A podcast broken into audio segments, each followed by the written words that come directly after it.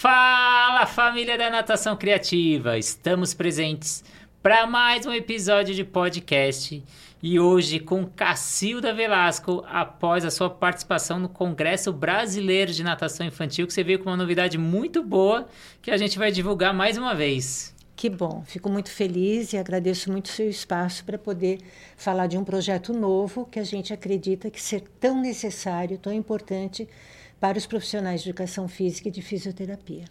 A gente vem com a psicomotricidade, que já existe há mais de 100, 200 anos. Ela foi regulamentada há pouco tempo. E você vem com um novo termo agora, psicomotricidade aquática, né? Que alguns profissionais vêm falando sobre isso, né? Eu queria que você falasse o que, que você chama aí de psicomotricidade aquática. Bom, Renato, você está me dando uma abertura de, de, de informação muito importante.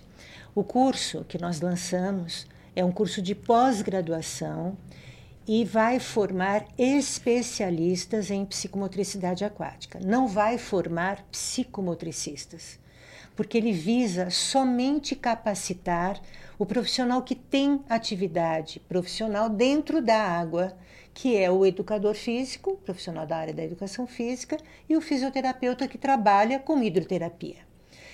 A intenção e a, a sugestão da montagem deste curso veio de alunos nossos nós temos um curso de extensão em psicomotricidade aquática e na minha turma 3 eu fui intimada a transformar ele num, num curso de pós-graduação.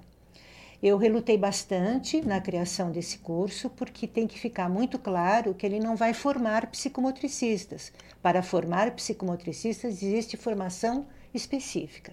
Ele vai especializar. Ele vai trazer a informação do que essa ciência psicomotora pode colaborar numa piscina, junto às intervenções que houver na aprendizagem da natação, na hidroginástica, nos esportes aquáticos e no trabalho de hidroterapia realizado pelo fisioterapeuta. Essa, é, esse é o objetivo maior do curso. O público deste curso são nós só vamos aceitar profissionais de educação física e fisioterapeutas. Nós não aceitaremos de outras áreas, até porque é um curso praticamente aquático. O tempo todo, as disciplinas todas contemplam o universo aquático. Eu sei que você teve essa luta, essa reluta aí de criar esse curso e muitos profissionais devem ter falado para você que esse curso tinha que ser sido para ontem, né? É, Pela... falou mesmo. alguns, alguns famosos falaram. E eu queria que você falasse a razão da criação desse curso. Onde você enxergou essa necessidade? Nossa, perfeito. Eu acho que você está vivendo um pouquinho isso, que você também fala esta linguagem. O mundo da internet está um mundo de ninguém. A gente vê postagens que não são verdadeiras. Nós vemos virou moda. Falar em psicomotricidade virou moda. Ficou uma palavra doce. Tudo virou psicomotricidade. Uma atividade na quadra é psicomotricidade, né? Um circuito é um circuito psicomotor. Então nós temos que tomar cuidado, porque nós estamos falando de uma ciência com fundamentos epistemológicos. E, e não dá para chutar ah, eu acho que eu faço psicomotricidade. Mas você sabe justificar por que, que você faz? Então eu senti que a linguagem hoje, dentro do nosso universo, está muito prejudicada por falta de fundamentação teórica, por falta de formação qualificada dos profissionais. Então eu acho, ele está apaixonado que a psicomotricidade traz um resultado fantástico. Que tal se capacitar para isso? Que tal fazer ciência? Né? Isso que é importante evidência científica. É isso que nós precisamos. E eu sinto que este universo da internet está me deixando muito preocupada. É, eu queria que você até comentasse essa generalização, não só na educação física, não só na natação, são várias áreas de atuação, né? Vários locais assim, e a gente vê aquele profissional da segurança aquática, ele coloca a roupa e, e coloca a criança na piscina, tá falando que tá fazendo segurança aquática.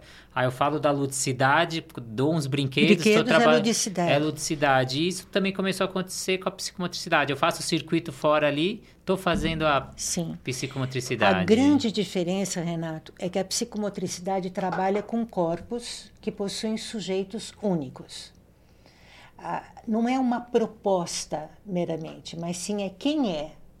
Eu vou dar um exemplo que eu costumo sempre dizer. Qual é a diferença da psicomotricidade e da fisioterapia, por exemplo? A fisioterapia é um profissional extremamente competente que aprendeu técnicas mecânicas para a pessoa andar, por exemplo. Então, a capacidade, a capacidade de recuperar ou de criar instrumentos para marcha, para dar esta função mecânica do movimento. A psicomotricidade não lida com isso. Ela, ela quer que a pessoa queira andar. É diferente. O, o processo psicomotor ele trabalha com sujeitos e não só com corpos. Então isso está muito preocupante. Parece que uma técnica qualquer é uma metodologia e a psicomotricidade não é um método. Ela é uma ciência. Eu queria que você falasse os três pilares da psicomotricidade. Corpo, corpo, cognição e emoção. Eu acho que quando a gente começa a entender esse processo, onde que é a base, né? Você Exato. conseguir trabalhar. Então, não é um A base é o corpo, né? O corpo tem processos cognitivos que vai levar para o cérebro todas as informações e que o cérebro vai trazer para o corpo. E dentro de tudo isso há o prazer, a emoção, há o desejo. E tem- entendendo essa base, a gente vê como é rico esse trabalho, como Sim. é além de um circuito, né? É muito, muito além. E esse curso que você está organizando, quais são as disciplinas que ele vai abraçar? Que que Então, vem? as disciplinas são riquíssimas. Na verdade, nós pegamos a metade, mais ou menos, das disciplinas básicas do nosso curso de pós-graduação em psicomotricidade, da área de anatomia, neurologia, cinesiologia, fisiologia, e complementamos com conhecimentos específicos da ciência, então, desde o conhecimento das deficiências, o conhecimento da, da de todo o panorama da psicomotricidade enquanto ciência, então a base epistemológica da psicomotricidade, e o terceiro tripé são todas as atividades aquáticas. Então, desde a natação, hidroginástica, terapêutica da, da área da fisioterapia, todos os recursos hidroterapêuticos são, são estudados, e a gente termina o curso com práticas corporais, com formação pessoal, e a gente titula este profissional como um especialista para aplicar esta ciência nos recursos de que ele utilizar, tanto na área terapêutica quanto na área educacional. Nós temos eh, 17 disciplinas presenciais e 12 disciplinas online, porque ele é um curso híbrido. É, depois da pandemia não tem como, né? Trazer totalmente presencial, por exemplo, lá na nossa associação, nós temos uma, uma característica muito importante para se salientar. Vêm alunos do Brasil inteiro. Então, é muito oneroso. Passagem, estadia, hotel. Quando veio a pandemia, nós sentimos a necessidade e a possibilidade de fazer ele híbrido. Então, as teorias é possível online, ao vivo. E as presenciais são todas as práticas. Então, este curso tem 29 disciplinas, 17 delas são presenciais e 12 são online.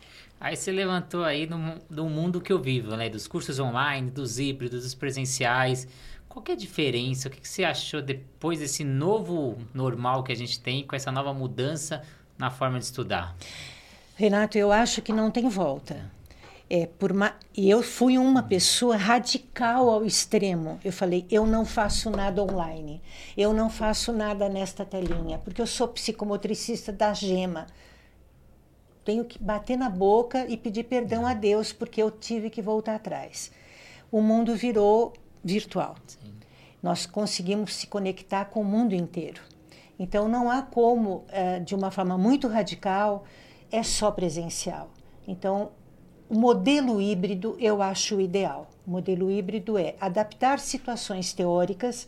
É igual a presencial? Não é igual, mas dá para ter qualidade, sem dúvida nenhuma. Vai depender muito do aluno. O aluno interessado em estudar, o aluno interessado em pesquisar.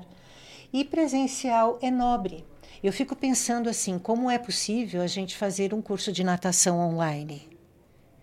complicado. Uma hora eu preciso de água, uma hora eu preciso de piscina, né? Então, nós dividimos de uma forma, eu acredito, muito, muito adequada. E eu queria saber o tempo de duração desse curso. São 20 meses. Ele é menor do que é um curso de pós nosso.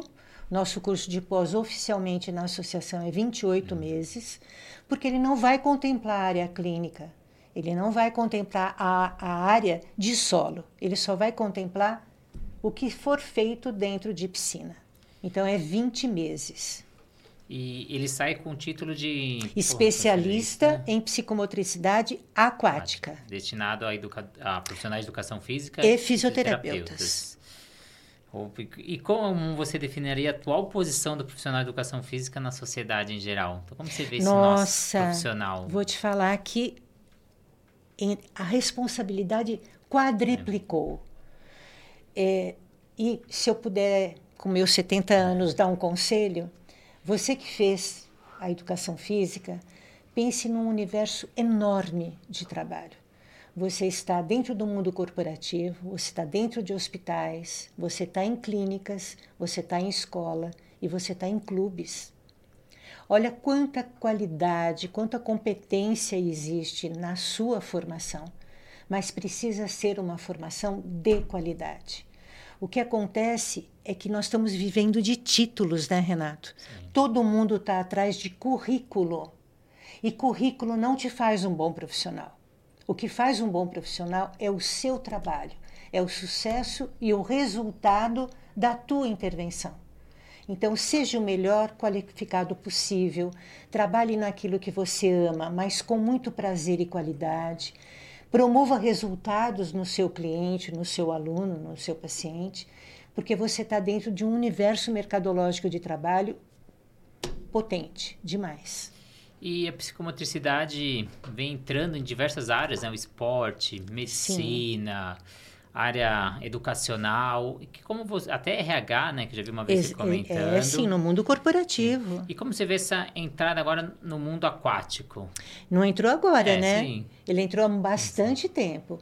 É que eu acho que eu dei uma cutucadinha aí em alguém, em especial a Sandra Rossi, que foi, acho que a minha divulgadora do trabalho. Eu, quando conheci a Sandra há 30 e poucos anos atrás, foi num festival de bebês.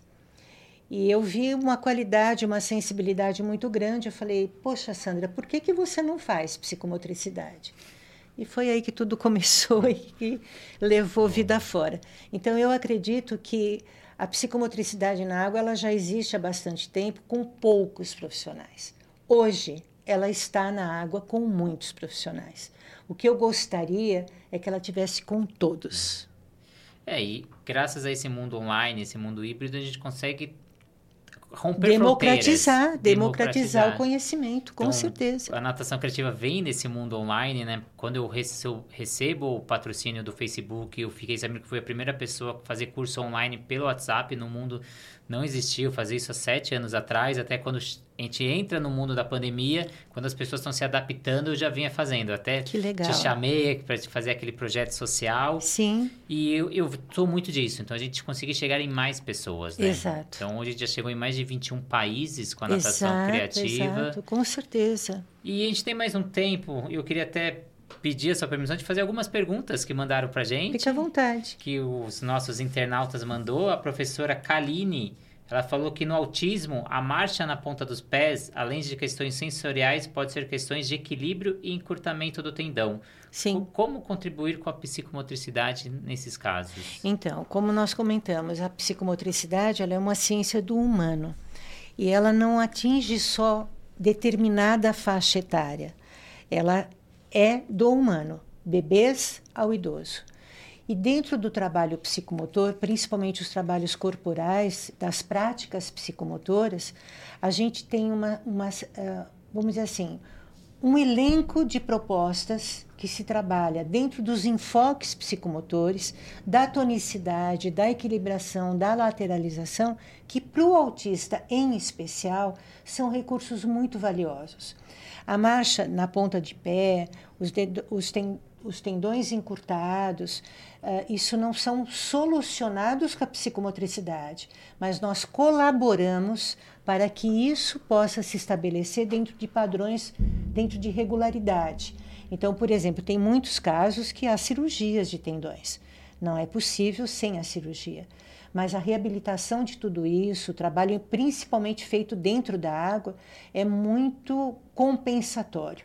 Até porque dentro da água nós estamos mais leves e a gente consegue ter um, um, uma proposta corporal para o autista muito prazerosa. Ele gosta demais de estar dentro da água e tudo é mais sem dor, é sem inquietações maiores dentro da água.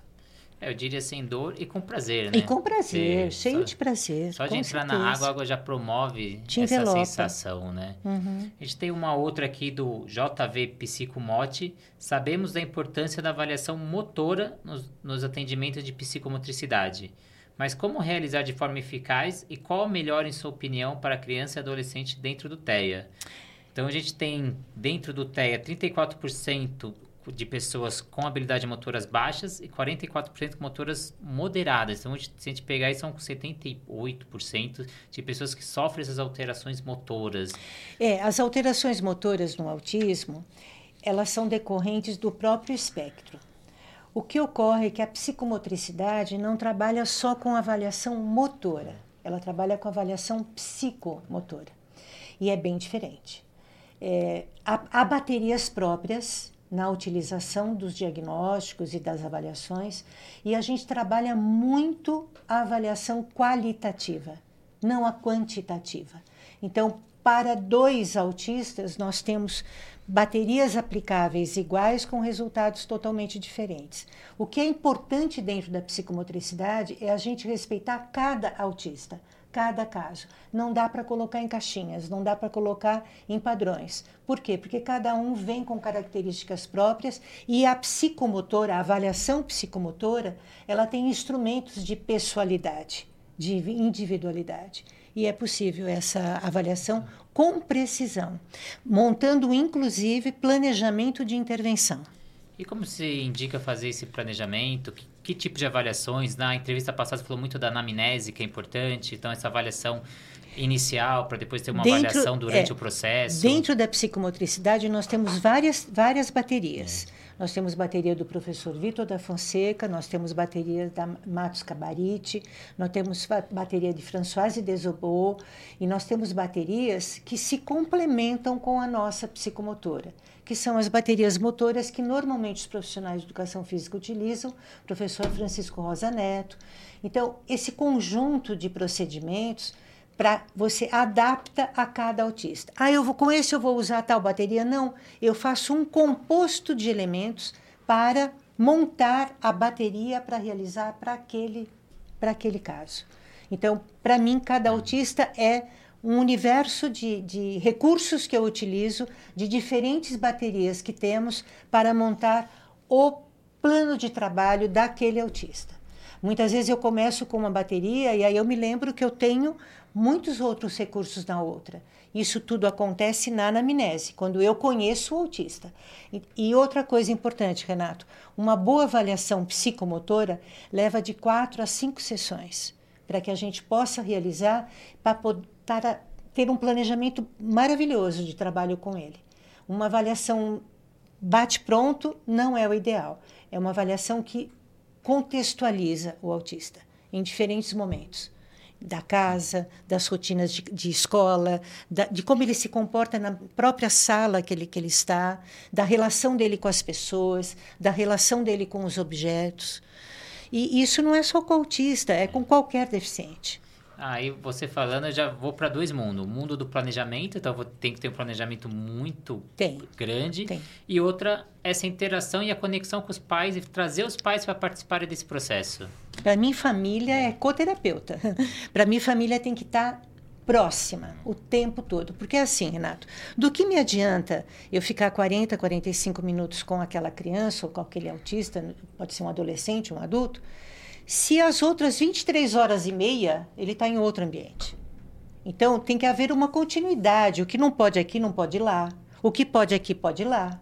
Então, a conversa e a amizade profissional com a família é fundamental. Sem contar o quanto nós podemos ser orientadores da família. E a família, para mim, é um coterapeuta. É um outro monitor que ajuda, colabora, integra. É, antigamente, ah, os profissionais falavam, ah, o pai e a mãe têm que ficar lá na casa do chapéu, não pode ficar assistindo. Não, para mim, tem entra, fica junto, olha, aprende, aprende a fazer. E ensina a gente, né? E ensina a gente. Muito, né? Que ele está no dia a dia, né? Ele, ele, ele, tem as informações que o médico trouxe, que o psicólogo Riquíssimo. trouxe. Então, esse trabalho com a família é, é rico. É claro que existem situações onde a presença da mãe ou a presença de alguém atrapalha. Mas isso vai da sensibilidade do profissional. Olha, fica um pouquinho lá fora, daqui a pouco você entra. Ou quando a criança muda totalmente o comportamento, é sensibilidade, sensibilidade que falta na, na, na atitude profissional que você vai tomar. E nós, profissionais da natação, a gente tem muito olhar para a água, né? Então, ensinar segurança aquática, ensinar os nados culturalmente determinados só que esse aluno com TEA, acho que a grande preocupação da família é a independência e a autonomia, né? Acho que todo pai tem aquela preocupação. O que, que vai ser no Você futuro? Sabe qual Eu não é... vou estar presente. Exato. É o sonho ah. de qualquer pai é a autonomia. Por quê? Porque ele não vai viver para sempre. Ele não vai poder cuidar para sempre. Ele não vai poder proteger ele do mundo para sempre. Então ele precisa estar bem para sobreviver, mesmo com a ausência da família. Isso é eu acho que talvez seja o nosso primeiro objetivo de trabalho: gerar autonomia para que ele possa conduzir a sua própria vida. E aí eu coloco para você todos os exemplos que eu tive na minha vida. Eu tive autista incluso em, em, mercado de trabalho, eu tive autista incluso em escolas, eu tive autista cuidando dos pais idosos. E é possível, é real. Eu tive prova ao vivo e a cores dessa possibilidade. E eu queria que você deixasse dicas aí para os nossos ouvintes, como você introduzir então esse olhar para dar essa autonomia e essa independência dentro da água? Essa autonomia vai do conhecimento da, de vencer as barreiras da água, porque a água é um elemento é. perigoso também. Ela não é tudo isso que a gente fala romanticamente ela também pode promover um afogamento, ela também pode promover um mal súbito e, e a gente precisa estar muito bem preparado para vencer todas as propriedades terapêuticas da água, porque do mesmo jeito que ela me flutua, ela me afunda. Então, uh, conhecendo todas essas propriedades, tendo um bom conhecimento da própria ciência, sendo um ótimo profissional da área, eu acho que esse componente é o grande segredo do sucesso. E ter sensibilidade para cada pessoa que se apresenta para você. É, você até comentou esse perigo, entre aspas, da água, né? A criança com TEA é mais exploradora, né? Que uma criança. Então ela... ela não tem noção de perigo, não tem né? essa noção Nenhuma do perigo. Noção. É isso que eu queria chegar. Então, da importância também desse trabalho de segurança aquática, Sem essa dúvida nenhuma. Aliás, eu acho que tem que ser um dos primeiros, né? Porque tudo pode acontecer de uma mera visita. Né? Numa mera visita, você pode criar um trauma. Então, nós temos que tomar conhecimento de que o primeiro ambiente a ser mostrado e a ser apresentado para a criança é o ambiente ao redor desta piscina. É a piscina nas suas diferentes profundidades. É aonde eu estou. Né? E explicado com detalhes. E ela vai respeitar, viu? Eles aprendem a respeitar esse espaço. E eu acho que é muito interessante a evolução que vai fazendo da, de um, o lugar das coisas. Isto pode, isto não pode. Normalmente o autista traz alguma alguma coisa consigo, um copinho, pega um brinquedo e não desgarra dele. Não basta você pedir para ele te devolver.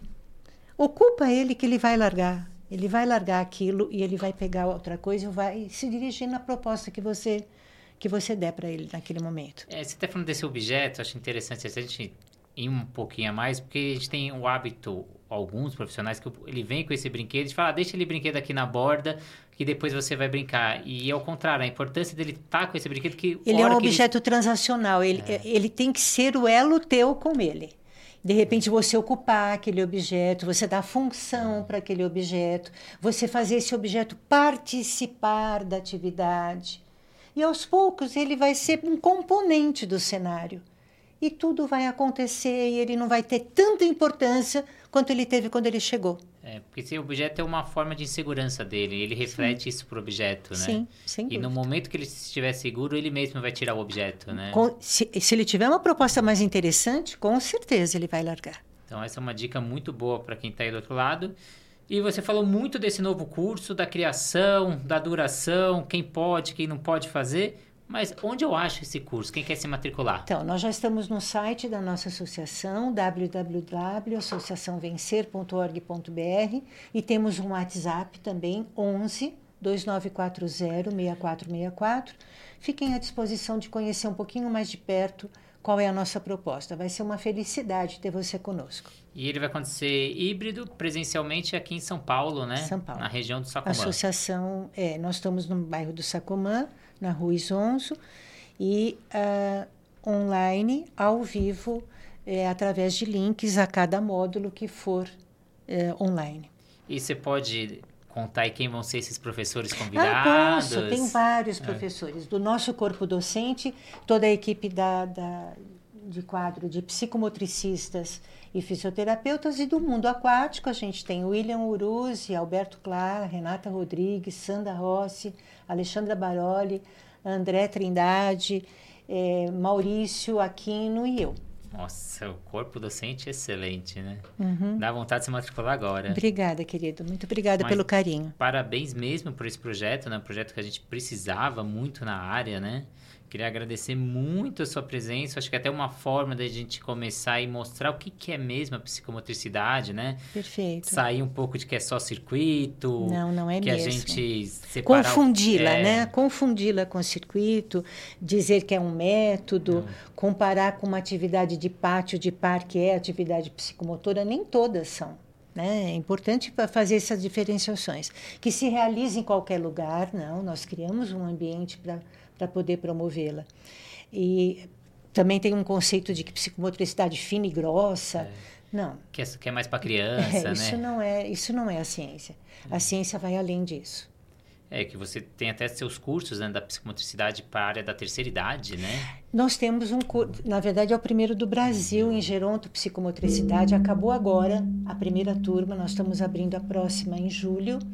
E é um curso de formação pessoal em geronto psicomotricidade. É o trabalho de psicomotricidade no processo do envelhecimento. Então, nós capacitamos profissionais para trabalhar com idosos. O público é idoso. E não só idoso com patologias, mas o idoso em processo de longevidade, para uma longevidade saudável.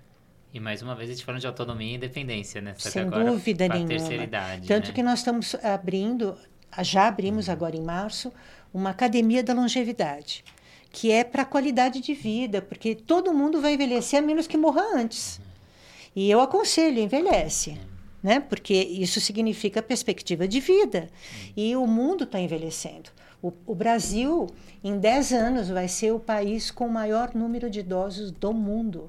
Então, é um mercado de trabalho imenso que está aí pela frente e que não tem especialistas para trabalhar com eles. São muito poucos e mais da área da medicina e da área terapêutica. E nós não podemos achar que velhice é doença. Velhice não é doença, velhice é um processo que vai passar por todos aqueles que resistirem à ação da gravidade. E nós, profissionais de saúde, damos mais longevidade para eles, né? Com certeza. Então, a importância dessa atuação. Veja né? quantos idosos estão indo para a academia, quantos idosos estão na hidroginástica, quantos idosos estão voltando para o mercado de trabalho, que estão sendo reutilizados após a aposentadoria. A história do aposento ficou por outro lado, não é da minha geração. eu estou com 70 anos e tô, eu acho que estou nos momentos mais criativos da minha vida. Então, eu não acredito em envelhecimento patológico. Eu acredito no envelhecimento saudável.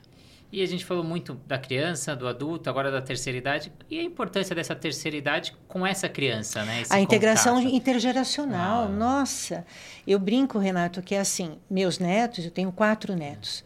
As histórias que eles mais gostam são as histórias dos meus álbuns de fotografia. Porque são dos pais deles, as histórias dos meus filhos. A, a história contada pelo idoso da sua, do seu percurso de vida fascina as crianças. Nós precisamos aproximar as crianças dos idosos e precisamos preparar os adolescentes para a escuta dos idosos. O adolescente não tem paciência com as histórias repetidas. Adulto perdeu toda a paciência e muitas vezes eles são cuidadores desses idosos. Mas avalia dessa história genética, dessa, história, dessa árvore genealógica nossa, é importante para tornar cidadãos mais pacienciosos, mais tolerantes, menos violentos, né? E trabalhar muito a resiliência, porque o envelhecimento nos traz essa capacidade de tolerância muito forte. Então, a intergeração é fundamental no mundo de hoje. Um mundo tão violento, um mundo de tolerância zero.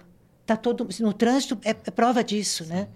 É um mundo de um fake total, de uma falsidade total e um mundo onde a gente está se destruindo enquanto humano. Eu acho que nós vamos caminhar pelo caminho dos dinossauros. Daqui a pouco a gente vai se autodestruir. E está acontecendo uma coisa que não é comum, né? Pela primeira vez na história, né, a gente tem até quatro gerações trabalhando no mesmo mercado de trabalho. E você está comentando essa intolerância. Então, eu consigo entrar dentro de uma empresa, um, um estagiário que está entrando agora, com um profissional ali de, de 60, anos, 70 que pode anos. ser o treinador desse estagiário e com toda a competência do mundo, com todas as dicas, com todos os macetes daquele ofício. Eu acho que isso, para mim, é um prêmio a empresa que, que faz essa integração. Ela ela está à frente. Com certeza ela está à frente. Eu acho que ela é autossustentável. Porque a história vai sendo recontada, né? É, só que aí essa adaptação, né? Esse jovem querer ouvir, entender, porque o jovem às vezes não acha tem que, paciência. que aprende tudo pelo YouTube e o que, que essa terceira idade está falando já não faz, não é mais realidade do dia a dia. Exatamente. Então a gente vive esse conflito. Sim. Se a hora que a gente conseguir é, consertar esse conflito, acho que a gente vai ter um, vai ser muito rico, né? Com certeza. É que o mundo das telas está muito fascinante, né? Então, nós temos que largar do lado e vamos bater um papo, ah. vamos conversar, vamos almoçar junto, mas vamos almoçar, é. né? É. Porque você está comendo com o celular do lado. É, mamães, não ponham o celular para dar comida para o bebê. Conversa com ele, conta lá as cores da comida, faz uma historinha do brócoli, etc e tal. Porque aquela Peppa Pig, aquele desenhinho ali, não faz o teu papel. Não faz o teu papel. Às vezes até piora o papel, né? Não faz o seu papel. E eu estou muito preocupada com isso, porque a tecnologia veio para nos ensinar a ser melhor, não para nos estragar. E ela está indo por um caminho que está perdendo a relação pessoal. E a relação pessoal é muito nobre, Renato. Nós vivemos pelo outro. A gente só existe pelo outro. É a mamãe que significa o bebê. Não é a televisão, não é a tela. E a pandemia veio para mostrar isso, né? A importância dessa interação, a importância de a gente estar. Tá, então, um momento que a gente não teve essa interação, né? Quantas ansiedades, depressões a gente teve. Nós estamos cheios de adultos com problemas psicomotores, cheio de adultos gritando por um trabalho psicomotor. Por quê? O confinamento nos isolou. O confinamento nos, nos privou do contato, do tato, da relação, da sensibilidade, do bate-papo informal, olho no olho, do toque de pele. E isso tudo nos faz muita falta. Como seres humanos, nos faz muita falta. Eu acho importante também não falar que não é quantidade, sim qualidade, né? Sim, não adianta nada você estar é. tá horas, horas e não canalizando é. a tua atenção. A tua atenção está dissolvida no ambiente, né? É preferível meia horinha lá do que quatro horas dentro de casa junto, gritando, brigando, gritando não o tempo todo, né? Isso realmente não é saudável. Acida, eu queria agradecer muito a sua presença Obrigada. esses dois episódios que a gente fez, muito mesmo. Acho que foi contribuiu muito para nossa área aí.